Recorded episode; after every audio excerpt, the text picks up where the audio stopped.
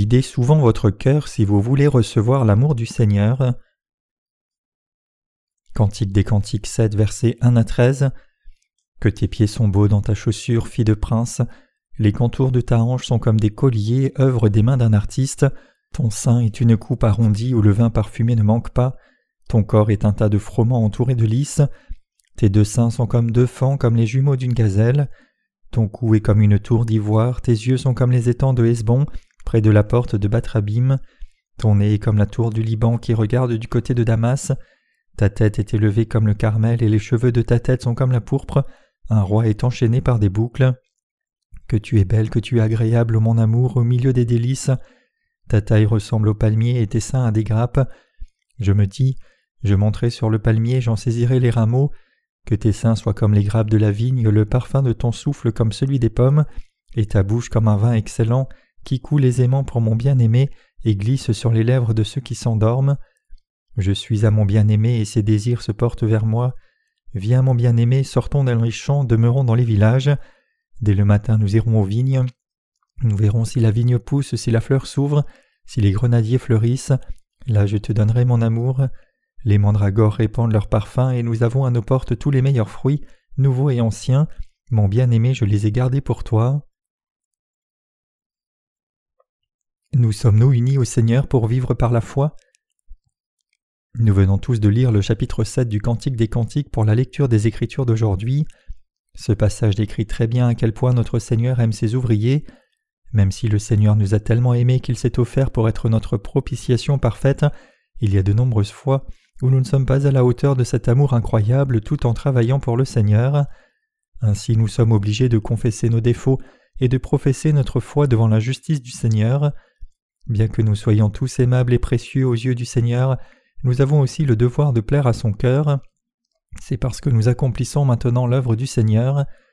Nous devons nous demander si notre cœur est vraiment joyeux de servir l'œuvre du Seigneur. En ce moment, vous et moi vivons en faisant confiance à l'évangile de l'eau et de l'esprit et si cela est vrai, alors nous sommes tous plus que qualifiés pour devenir les travailleurs de Dieu. Le Seigneur nous aime tous, mais la question est l'aimons-nous vraiment aussi? Accomplissons-nous vraiment l'œuvre du Seigneur dans la joie par notre foi dans la justice de Dieu? Nous devons réfléchir en profondeur à ces questions. Même si nous avons reçu la rémission des péchés, nous avons encore de nombreux défauts et ces défauts sont révélés plus clairement lorsque nous ne parvenons pas à unir notre cœur au Seigneur. Quand alors ne parvenons-nous pas à être unis au Seigneur? Cela se produit lorsque nous commençons à aimer les choses du monde plus que le Seigneur. Même si le Seigneur nous a aimés avec sa justice, il y a des moments où nous ne répondons pas à son amour. C'est parce que nous conservons encore notre chair et que nous sommes enclins à la suivre. Pourquoi suivons-nous alors notre chair alors qu'il est clair pour nous que le Seigneur est notre Dieu indispensable? Pourquoi notre cœur manque-t-il de loyauté alors que le Seigneur nous a sauvés de tous les péchés du monde et a fait de nous ses propres enfants? Pourquoi nos cœurs ne brûlent-ils pas pour l'amour de notre Seigneur? Ou pire encore, pourquoi sont-ils froids comme des cendres brûlées? C'est parce qu'il y a trop de choses du monde qui remplissent votre cœur et votre pensée. Si nous ne sommes pas passionnés par le Seigneur, c'est parce que dans notre cœur nous aimons autre chose que la justice du Seigneur. Cela peut arriver même si en réalité il n'y a rien d'autre qui soit digne de notre amour que la justice du Seigneur. Pourtant, sans même que nous nous en rendions compte, beaucoup de choses du monde peuvent se faufiler dans nos cœurs et se planter fermement. Le désir de gloire mondaine peut se loger dans nos cœurs très facilement, car les plaisirs de ce monde peuvent également se faufiler. Cependant la seule chose qui peut captiver nos cœurs jusqu'à la fin, c'est l'évangile de l'eau et de l'esprit. Ainsi lorsque les choses du monde entrent dans nos cœurs et que nous ne parvenons pas à vivre pour la justice du Seigneur, alors la justice de Dieu ne durera que peu de temps. Pourquoi ceux qui n'ont pas été délivrés de leurs péchés restent non sauvés? Examinons d'abord cette question c'est parce que leur cœur n'a pas d'espace pour que la justice du Seigneur entre en vigueur. À notre connaissance, il n'y a pas de place dans leur cœur pour la justice du Seigneur. C'est parce que le péché règne dans leur cœur. Aujourd'hui, même lorsque les gens rencontrent l'évangile de l'eau et de l'esprit à travers notre ministère de la page imprimée, beaucoup d'entre eux le rejettent parce que leur cœur est déjà saisi par trop de péchés. La grande majorité des gens ont le cœur rempli de péchés, dirigés par le péché et le servant comme leur roi, ils convoitent les richesses, la renommée et la puissance de ce monde, c'est parce que leur cœur est gouverné par le péché.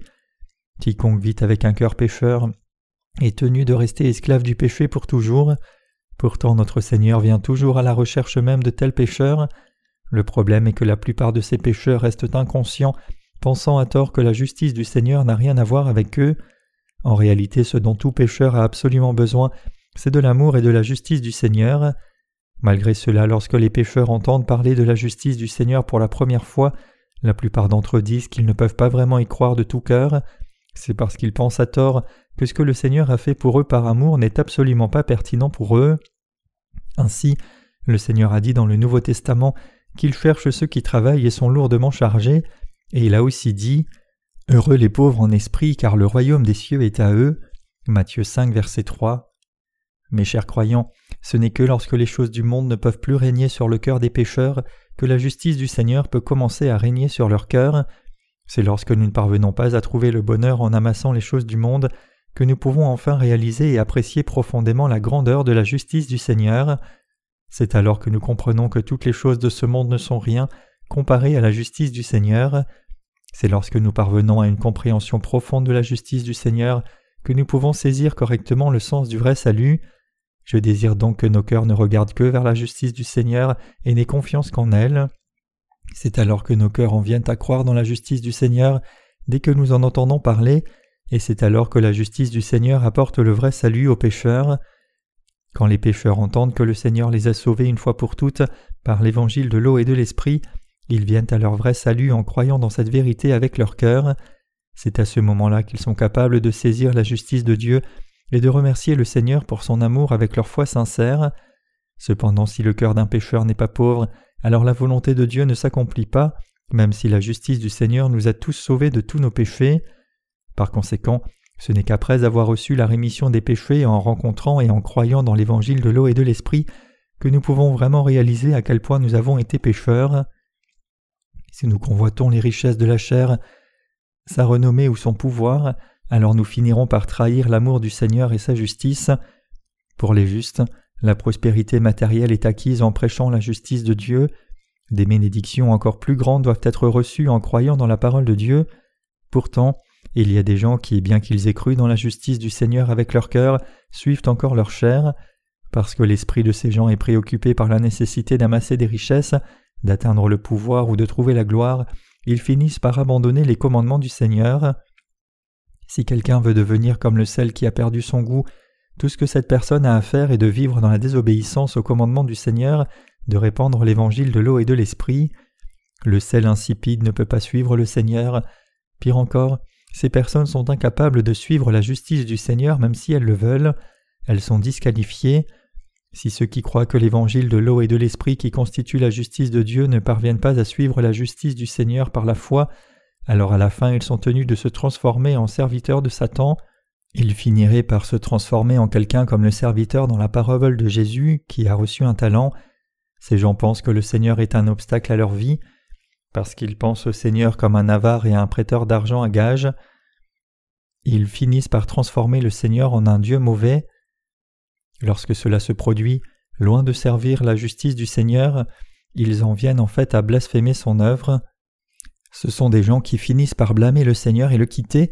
Il est donc absolument impératif que nous croyions tous dans la justice du Seigneur de tout notre cœur et que nous suivions ses commandements.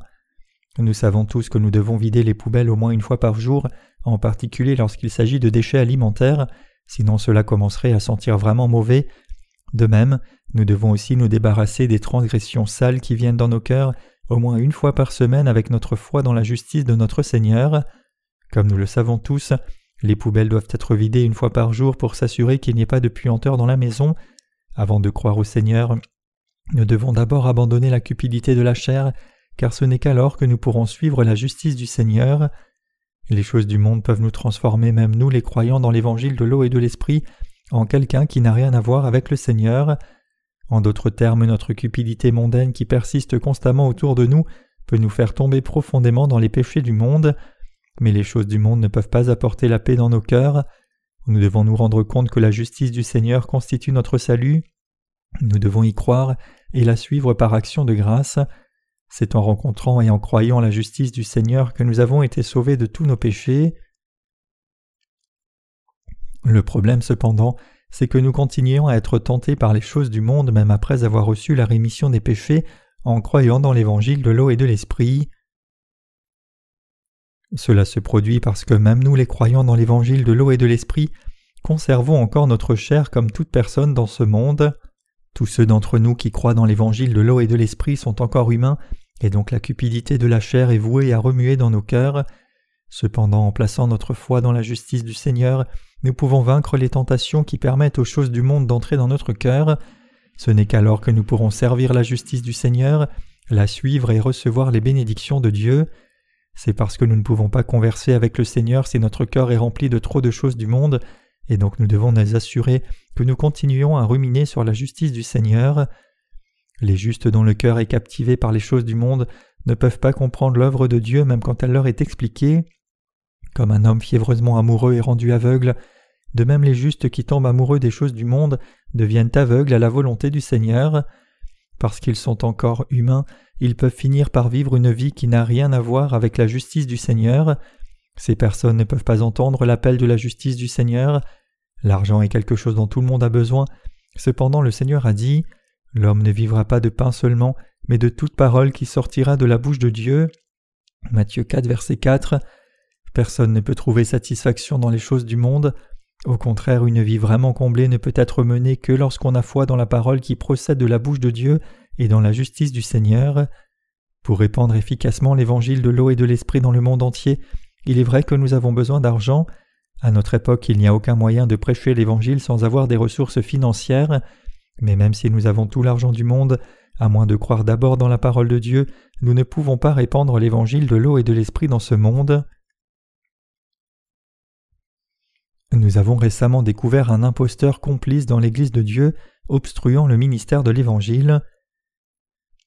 Récemment, nous avons découvert qu'un certain pasteur de notre Église avait subtilement entravé notre ministère évangélique pour empêcher l'accomplissement de la volonté de Dieu.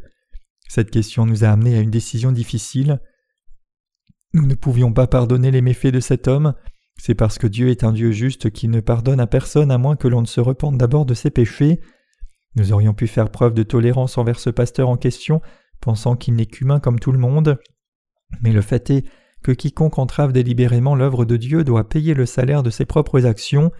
C'est parce que le péché de ce pasteur n'a pas été commis contre l'homme mais contre Dieu lui-même. Pourquoi le pasteur a-t-il fait ce qu'il a fait? Pensons à son erreur ici. En fait, profitons de cette occasion pour réfléchir à nous-mêmes aussi. Pourquoi le pasteur a-t-il fait ce qu'il a fait? Pourquoi a-t-il choisi la gloire, la richesse et le pouvoir du monde plutôt que la justice du Seigneur? A-t-il vraiment atteint les richesses et le pouvoir de ce monde en entravant l'œuvre du Seigneur comme il l'a cherché? Non, cela n'a pas été le cas. Les choses de ce monde étaient devenues comme une idole pour lui, et en conséquence il a été ruiné. Il a été ruiné par Satan et sa propre cupidité régnant sur son cœur.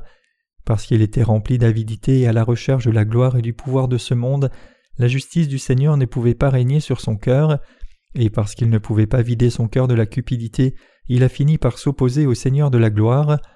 Ces choses se sont produites malgré le fait que s'il avait vraiment servi seulement la justice du Seigneur, toutes les choses du monde qu'il recherchait auraient suivi dans le temps comme une évidence.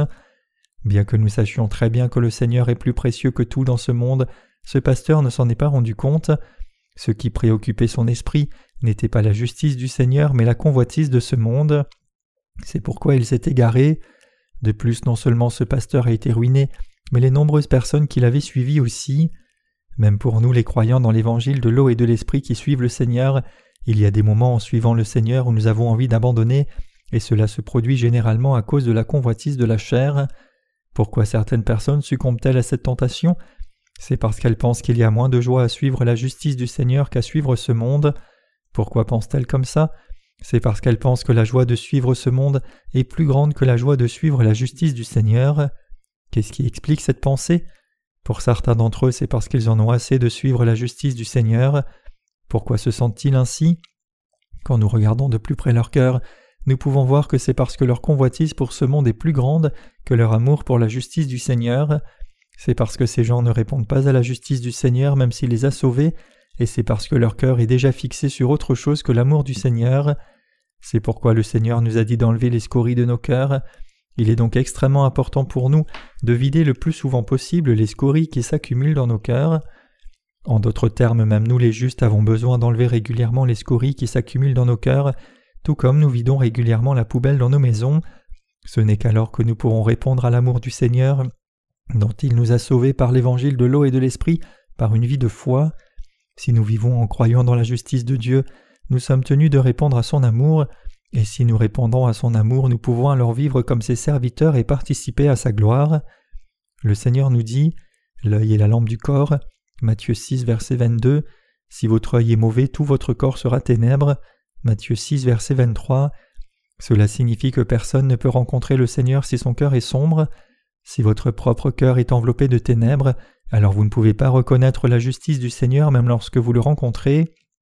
Il est donc très important pour nous de regarder dans nos cœurs de temps en temps, de les examiner et de les vider le plus souvent possible, alors que nous poursuivons notre vie, parce que nous ne sommes qu'humains, les choses du monde peuvent parfois se glisser dans nos cœurs, c'est pourquoi il est si impératif pour nous de vider nos cœurs aussi souvent que possible. Après tout, les choses du monde qui sont déjà entrées dans nos cœurs ne sont pas plus précieuses que le Seigneur ou sa justice. Si nous faisons confiance à la justice du Seigneur et la suivons, nous pouvons tous nous assurer que notre relation avec le Seigneur est posée sur de bonnes bases. Ce n'est pas parce que les convoitises du monde se sont glissées dans nos cœurs, et juste parce que nous nous y adonnons pour satisfaire nos désirs mondains, que nous pouvons réellement trouver le bonheur. Nous connaissons le mieux nos propres cœurs, nous devons donc nous vider le cœur le plus souvent possible. Continuons notre examen du Cantique des Cantiques chapitre 7. Le Cantique des Cantiques est une chanson d'amour exprimant l'amour de Dieu pour ses ouvriers.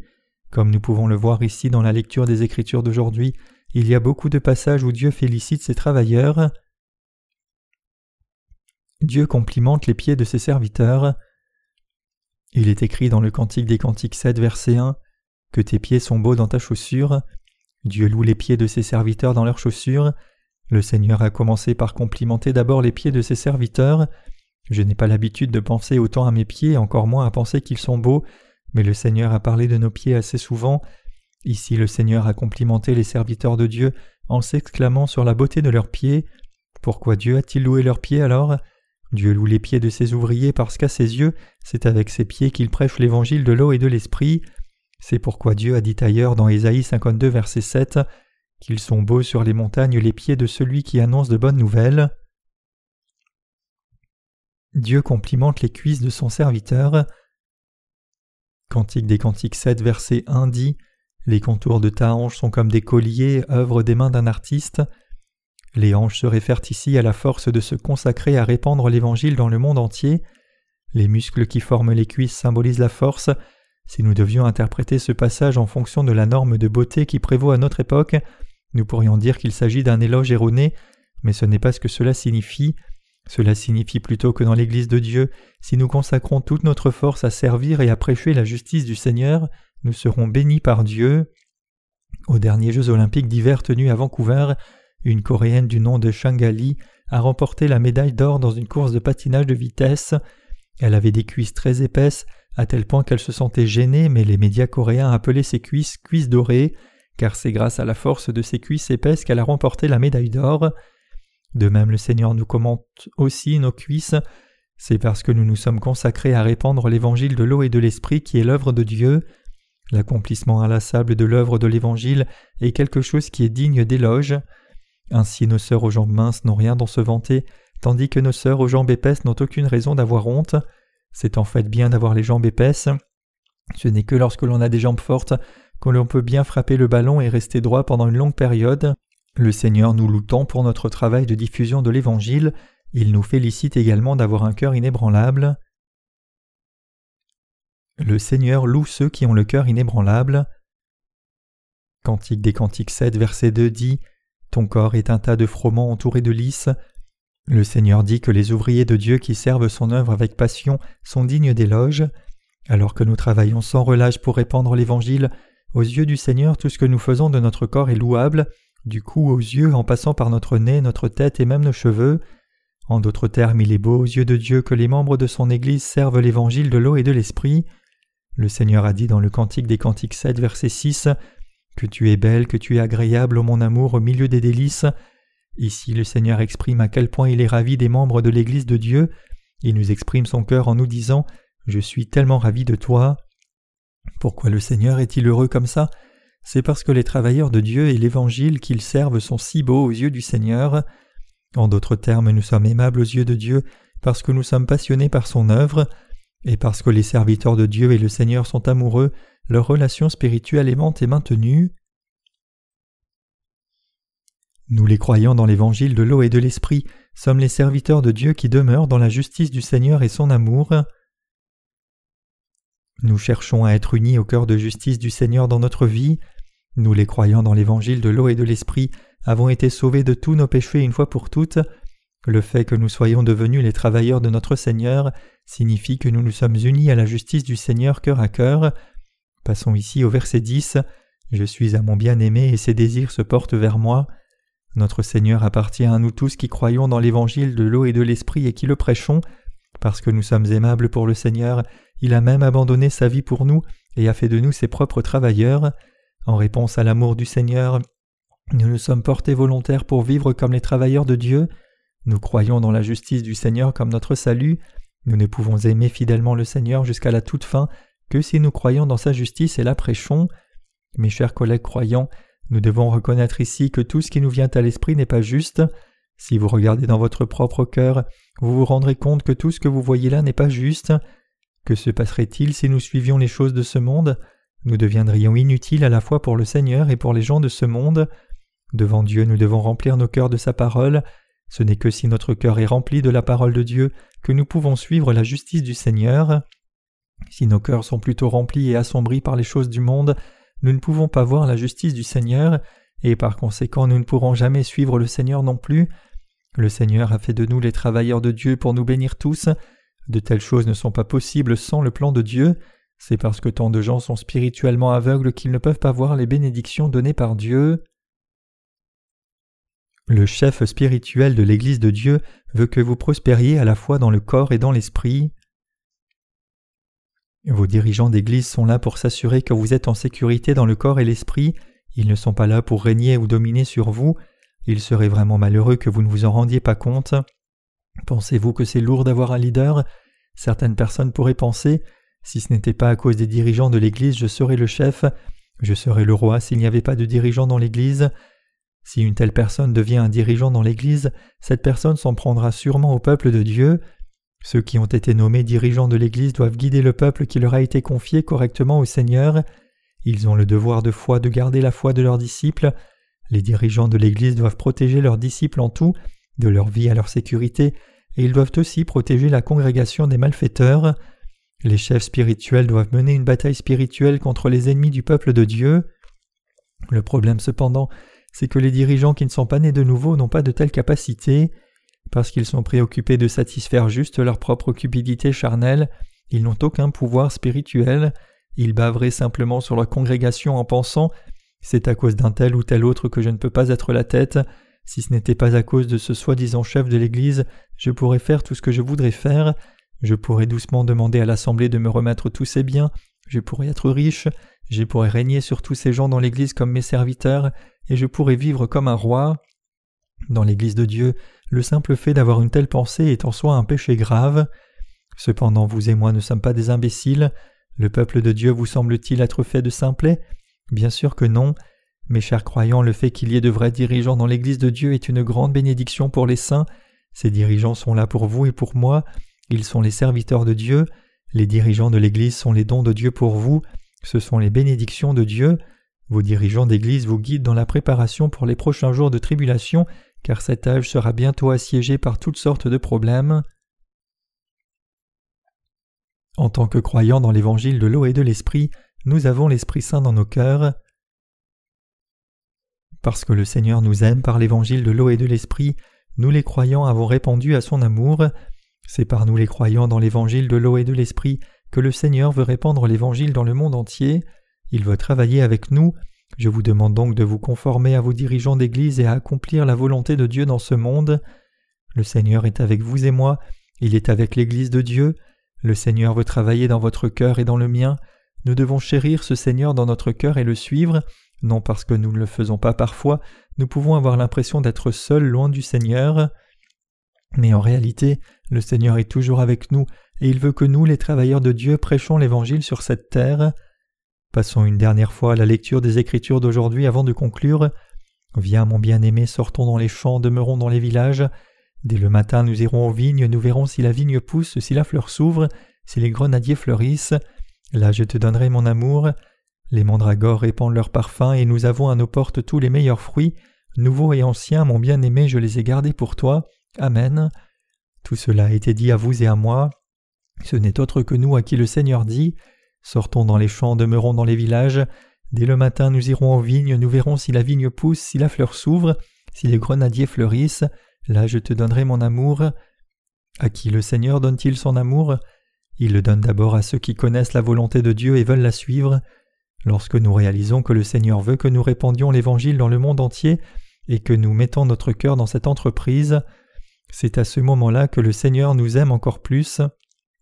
En d'autres termes, le Seigneur nous a permis de témoigner d'après notre propre expérience qu'il nous aide et travaille avec nous. Ceux qui sont entièrement dévoués à l'œuvre de Dieu peuvent réaliser à partir de leur propre expérience à quel point Dieu notre Seigneur les aide, à quel point il les aime et à quel point il est toujours là avec eux. En revanche, ceux qui n'ont pas accompli l'œuvre du Seigneur ne peuvent pas faire l'expérience des bénédictions de Dieu même s'ils ont reçu la rémission des péchés. Le Seigneur ne nous a pas seulement sauvés dans son amour, mais il nous a aussi confié l'œuvre de Dieu. Quand il y a un véritable amour entre le Seigneur et nous, nous pouvons tous participer à l'œuvre de Dieu avec lui. Le Seigneur nous offre de merveilleuses bénédictions nouvelles et anciennes. Se référant à ces bénédictions, il nous a dit Mon bien-aimé, je les ai gardées pour toi. Le Seigneur nous donnera tout ce dont nous avons besoin selon son temps, c'est la volonté du Seigneur. Maintenant, pour que nous partagions la vraie communion avec Dieu, nous devons répondre à son amour dans notre vie, nous devons l'aimer comme il nous aime, c'est quand nous accomplissons son œuvre que Dieu demeure avec nous et nous aide. Bientôt le Seigneur reviendra dans ce monde, mais il ne reviendra pas tant que nous n'aurons pas fini de répandre l'évangile de l'eau et de l'esprit dans le monde entier. Nous devons donc être remplis de foi dans la parole de Dieu. Je vous demande donc de vous consacrer à votre vie de foi en réalisant que le moment est venu d'accomplir l'œuvre de Dieu. Vous pensez peut-être que n'importe qui peut prêcher l'évangile de l'eau et de l'esprit, mais ce n'est pas le cas. Seuls ceux qui suivent la volonté de Dieu et seuls ceux qui croient dans l'évangile de l'eau et de l'esprit peuvent répandre cet évangile dans le monde. Donc n'importe qui ne peut pas faire ce travail. Il n'est pas non plus vrai que l'œuvre de Dieu puisse être accomplie à tout moment. Réalisant cela, soyons tous unis par notre foi dans la justice de Dieu et vivons par cette foi dans la parole de Dieu. Le Seigneur nous aime tous, vous et moi. Il veut nous donner à tous la force d'accomplir la précieuse œuvre de Dieu. Alors répondons tous à cette parole de Dieu et vivons par la foi.